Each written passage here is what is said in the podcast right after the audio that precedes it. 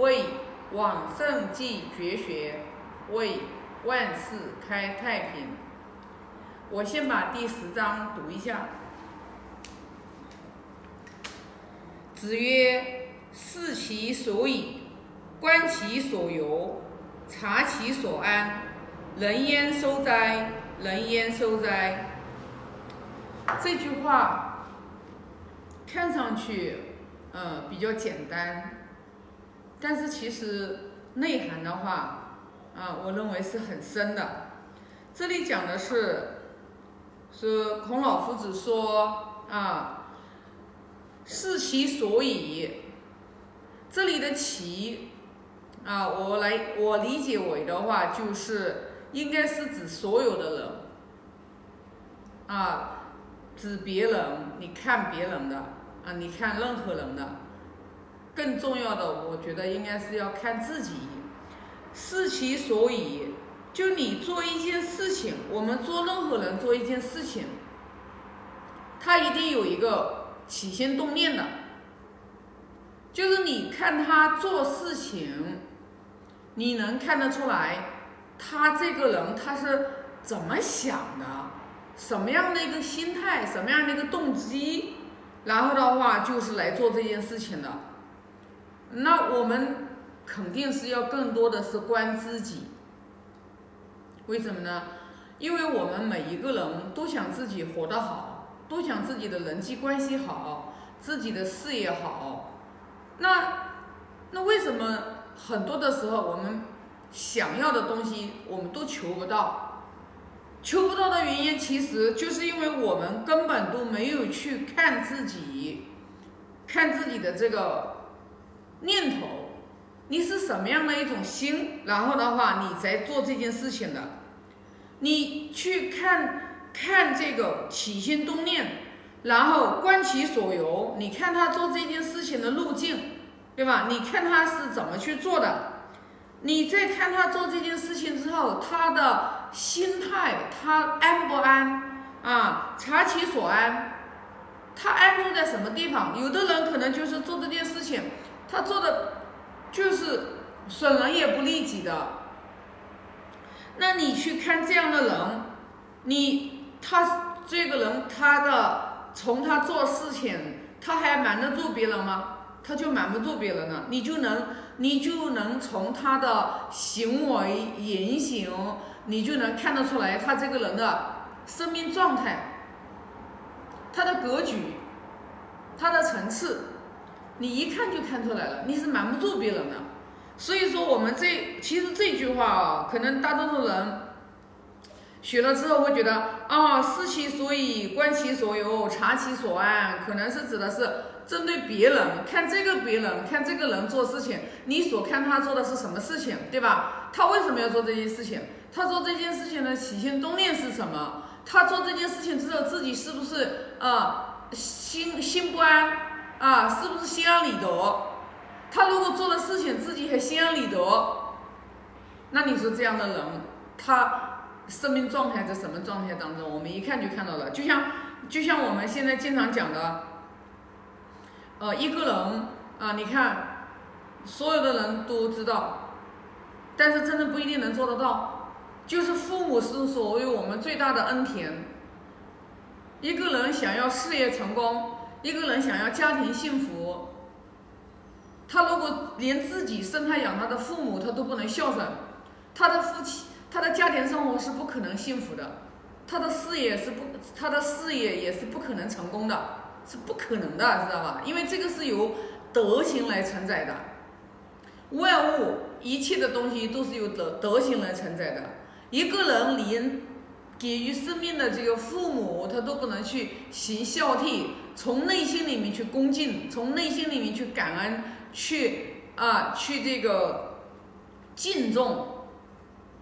那你说这个人他又能敬重谁呢？他是不会敬重任何人的。所以说，我们看一个人去做事情，你不用看表面。这是我最深，我这是我最近呢，就是最近一段时间，我学《论语》最大的收获和体验，就是一个人他，你看他就是做事情，对吧？你不用看表面现象，你不用看表面现象。其实很多的时候，我觉得，呃，有一句话是在哪里有看到的？我觉得说的特别的这个有经典，就是你不用看这个人他做正确事情的态度和反应，你看这个人他犯错误的时候。他做错事的时候，他是什么样的一个心态和反应？这个时候你才能最能看出来一个人他为人处事的他的道德标准和底线是什么样子。这个才是最是真正是能看出来一个人底线和道德标准，从他做错事情上面就能看得出来。我记得是在呃哪一个？哪一个频频道里面听到的一个小故事，我觉得就是讲的也是真实的故事，嗯，说的特别好，我给大家分享一下。他就是说郑国的那个子产是贤大夫，是贤相嘛，郑国的这个就是子产是治国是治的特别的好。有一次，他让他的下属就是去放生，去放一条鱼。然后那个下属呢，去放鱼的时候，看到那个池塘里面的鱼啊，那个鱼也特别的好。他说，他说他心里想，就是放没放这个资，就是资资增资产也不一定知道。他然后就把那个鱼拿回下去炖了吃了。吃了以后呢，他回来复命，然后他跟郑资产讲说，那个鱼啊，已经到了他应该去的这个地方去了。然后他还描述了这个放生，把这个鱼放到池塘里面去。他一开始是有点啊呆呆的，然后不游的。过了一会儿，然后就游的挺快活的了。然后呢，他还描述了这个鱼，就是被他放了之后的话，这个状态和形状。啊，曾资产曾资产听了就特别的高兴，就是说啊，这个就说这个鱼啊，就是有了这个安安安安生啊，就是得其所在，得其所在，知道吧？就是说。特别好，这个去处。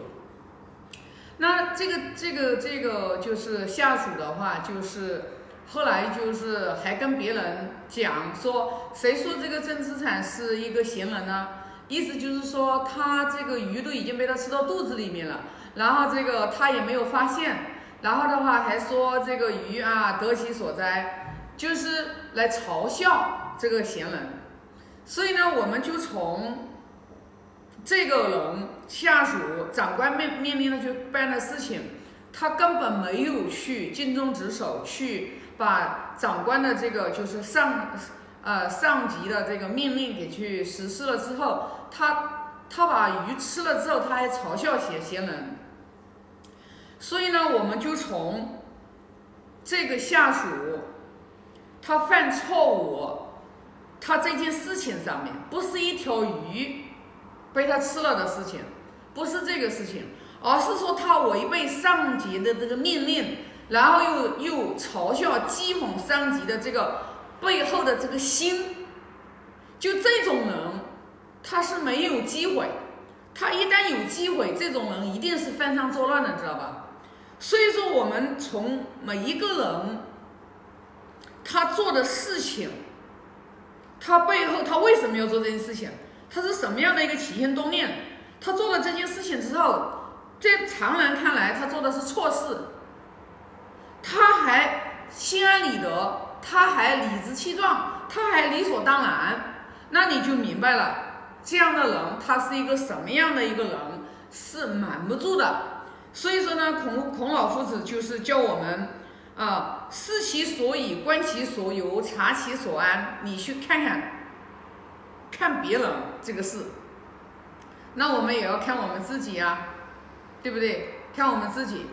那如果说我们自己这个跟父母相处，父母的话可能年岁比较大了，然后给我们呢讲话可能有点啰嗦了，那然后呢，我们就会很不耐烦的回复老人。那我们就要观其所以，我们就要看我们自己的心，就是为什么，为什么父母年纪大了，他给我们讲的话，可能我们记不住，记不住之后，然后我们就是不耐烦的回复，我们就要去观我们自己的心，就是我们是一个什么样的一个心，然后来给父母交往。不耐烦，你为什么不耐烦？你你你不耐烦，你你不耐烦背后是什么样一颗心？就你不耐烦，你这个情绪，不耐烦是情绪嘛？说话的语气不好，口气不好。通过这个口气和语气，你去观你后面，你是什么样的一个心，然后你能说出这样的话来。你最后就会发现，你真的是一个不敬的心，你是一个没有恭敬心的心，你是一个没有感恩心啊，你是一个很残忍的心，你是一个就是没有任何这个就是慈悲的心。你说了这个话，你都不惜以父母这个伤心为代价，你只为了贪求你自己心里的这个爽快。你不要小瞧我们很多的人可能。并不觉得自己对父母的态度有什么了不起。哎呀，我就这个样子，我就这个脾气急，我就是老管不住我自己。真的不要去小瞧这个说话对父母说话的这个脾气，对父母说话不耐烦的这个脾气。这个脾气语气恶劣的语气背后隐藏的是一颗非常恶的心。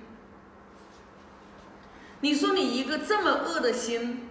你去跟父母讲话，你让父母不开心，你养父母，你养父母的最高境界就是养父母的这个就是呃智慧，不让父母烦恼。但是你在给父母交往的过程当中，你你只归你自己就是痛快，你根本不顾你父母的感受，甚至说过之后的话，父母还在那里。伤心、落泪、难过，那你想想看，你这都在作恶呀，知道吧？你哪有可能有好日子过呀？你你做任何事情，人伦关系里面，五伦关系里面，就是我们父母养育之恩这一轮的关系是比比天还大的。人心的流露，我们任何德行的根就在孝上面。德行的根就在孝上面，就在父母给予我们生命的这个恩田上面。所以说，如果我们对父母这一块，我们没有把恭敬心修出来，我们没有把这个呃感恩心修出来，说我们要去恭敬，说啊给我教育的老师，给予我的领导，说有一颗恭敬心，那个都是假的，都是骗人的。而且你只要对父母不孝顺，你不感恩。你这个人精神，你精气神，你也是没法长养的。就是你的精气神没法长养的时候，你身上的一身浩然正气你是长不起来的。你一身浩然正气养不起来的时候，你在遇到任何困难和挫折的时候，你马上就被打趴下去了。因为你内在没有原动力啊。因为跟父母的心连在一起，父母是属于我们的，父母父母的父母就是我们祖辈。这个都是属于叫连根养根呀，啊，像我们的父母就是根呀，像我们就是枝干，像我们的孩子就是就是花朵果实呀。所以说我们要去养，要养什么呢？浇花不能只浇花朵，要浇根呀。浇种树肯定也是要去给根施肥，你不能说你天天给花朵施肥。所以说为什么就是说我们在家里面。做任何事情，在单位里面做任何事情，我们一定要去观我们自己。我我们观我们自己，观我自己为什么这样做，背后的起心动念是什么？你才能真正的明白，你才能将来真正能做一个明白人。你不是一个明白人，你做事情都是糊涂的。你在父母这一轮关系里面，齐家之德没有，你不可能说做好管理的，是不可能的啊。这是第十章我的理解，啊，就分享到这里啊。我先做个发愿，愿